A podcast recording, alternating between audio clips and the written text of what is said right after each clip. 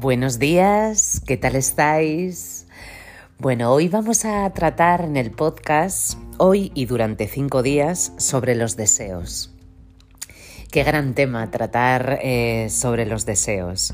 El mundo del yoga, eh, en relación a este tema sobre el desear, no nos dice que no tengamos que desear. De hecho, el tener deseos, el tener esperanza por conseguir algo, el tener interés, es ese interés que nace de ti para intentar eh, obtener posesiones, para intentar conseguir algo, eh, es, es, forma parte, forma parte de nuestra naturaleza. Nuestra mente funciona así. El yoga no nos dice que no tenemos que tener deseos. Lo que nos dice es que los deseos son una fuente de sufrimiento. ¿Y por qué son una fuente de sufrimiento? Bueno, pues porque a los deseos los tenemos que acompañar de las expectativas. Una expectativa es una esperanza o una posibilidad de conseguir, de conseguir una cosa. ¿Qué sucede cuando tenemos deseos y esos deseos no se cumplen? Pues que comienzan eh, las frustraciones, comienzan los sufrimientos, comienza un enfado interno que a la única persona que le hace sufrir es a la persona que no ha conseguido cumplir un deseo. Eh, toda la práctica espiritual del yoga eh, nos empuja hacia ir eliminando capas de ignorancia. Lo primero que tenemos que tener claro, los practicantes de yoga, es que absolutamente todo lo que hacemos a lo largo de nuestra vida lo hacemos para nuestra propia felicidad. Esto en un momento, eh, cuando lo escuchas por primera vez, eh, dices, pero bueno, ¿qué dices, no? Es muy egoísta esta manera de pensar. Bueno, eh, sí, sí, eh, en realidad absolutamente todo lo que hacemos lo hacemos para vernos adecuados en nuestro entorno, para vernos aceptados, para sentirnos bien con nosotros mismos. Aquí el yoga, en referencia a los deseos, lo que nos hace es eh, diferenciar las cinco posibilidades de sufrimiento al cual, a, lo que nos podemos enfrentar con conocimiento sobre el foco del deseo. La primera es trabajar la tolerancia, la fortaleza y la resistencia. La segunda es trabajar sobre la ira. La tercera es trabajar la templanza y el perdón. La cuarta sería focalizarnos en la humildad y la quinta sería evitar las acciones adármicas o amorales. Hoy en el podcast nos vamos a centrar, voy a explicar la primera, que es cómo poder eh, evitar el sufrimiento si nos centramos en la tolerancia, en la fortaleza y en la resistencia. Lo primero que tenemos que eh, observar dentro de nosotros cuando nace un deseo es de dónde nace ese deseo. Podemos desear obtener posesiones, podemos desear obtener amor, cariño, atención, podemos desear superar obstáculos o simplemente entender que lo que intentamos desear es vernos aceptados y reconocidos. Esto es una, eh, una artimaña del ego.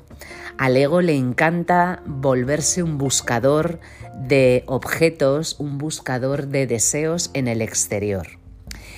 Cuando nos eh, nace de nosotros un deseo, tenemos que ser conscientes de que la vida es una constante de eh, opciones opuestas, de cualidades opuestas. Tenemos el frío, el calor, tenemos el ser bajos, el ser altos, el día, la noche, dulce, salado. Tenemos que aprender que debemos de vivir eh, dentro de los opuestos trabajando la tolerancia, la resistencia y la fortaleza. De hecho es que no tenemos opción. Eh, los deseos, cuando no son cumplidos, nacen unas emociones que las sentimos a nivel físico, pero sobre todo se sienten a nivel mental. Aquí es donde entra el, el, esfuerzo, donde entra nuestra capacidad para ser tolerantes y ser fuertes. La tolerancia es la actitud de la persona que respeta las opiniones, las ideas y la actitud de las demás personas de su entorno.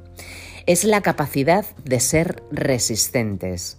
Y después, por otro lado, está la fortaleza, que es la capacidad de sostener, de soportar y de resistir. Cuando un deseo eh, no se ve cumplido, eh, nos entran eh, emociones, sentimientos de frustración, de enfado y que al final eh, es sufrimiento.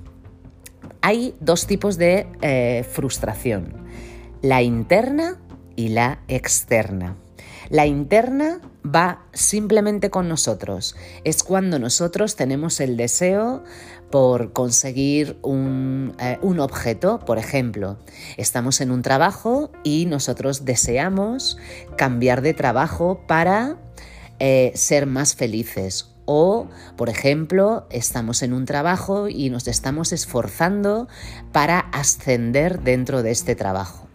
Bueno, a estos deseos, eh, los deseos eh, se mezclan con las expectativas y si no se ven cumplidos nuestros deseos o nuestras expectativas, comienza el sufrimiento. A nivel interno, cuando habla sobre nosotros, bueno, pues nos sentimos que hemos fracasado, nos sentimos enfadados con nosotros mismos e incluso nos hace sentirnos inferiores, inferiores ante los demás eh, que han conseguido su superar ese obstáculo que nosotros no hemos conseguido superarlo.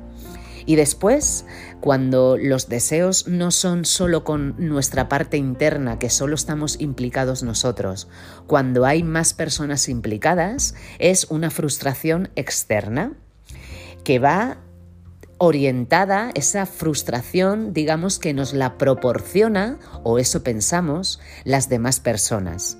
Por ejemplo, hemos conocido a alguien que nos gusta, que nos hace felices, con, lo, con esa persona nos sentimos muy a gusto, pero pasa un tiempo y esta persona, bueno, pues no quiere continuar con nosotros, sea de manera romántica, sea una amistad, sea la relación interpersonal que sea.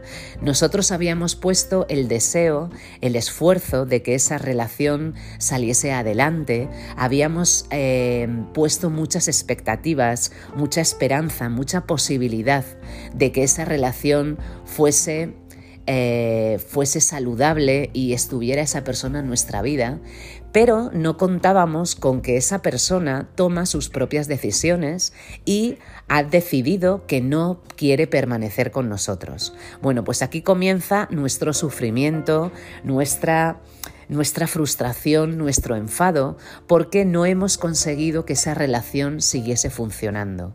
Lo que no hemos tenido en cuenta es que no solo es lo que nosotros sentimos, es que cuando hay más personas involucradas en las relaciones, en las, en las cosas que nos suceden, en las circunstancias, bueno, pues esas personas tienen libre albedrío para decidir, para tomar sus propias decisiones. Así que lo que nos quiere decir el yoga la filosofía del yoga es que hay que tener deseos porque los deseos nos empujan a mejorar, nos empujan a seguir avanzando en esta vida, a conseguir las cosas que nosotros eh, queremos conseguir, pero saber de dónde viene ese deseo. Saber que ese deseo viene siempre, nace de un querer eh, vernos aceptados y adecuados en la sociedad. Y tenemos que entender que los deseos van unidos de las expectativas y solo con el hecho de verlo ya estamos eh, entendiendo mucho el funcionamiento de nuestra mente. Así que está bien tener deseos, está bien tener expectativas, pero para alejarnos de ese sufrimiento que pueden acompañar a esos deseos, tenemos que entender que todo puede cambiar, no todo tiene que salir como nosotros esperamos, como nosotros deseamos y que así también está bien.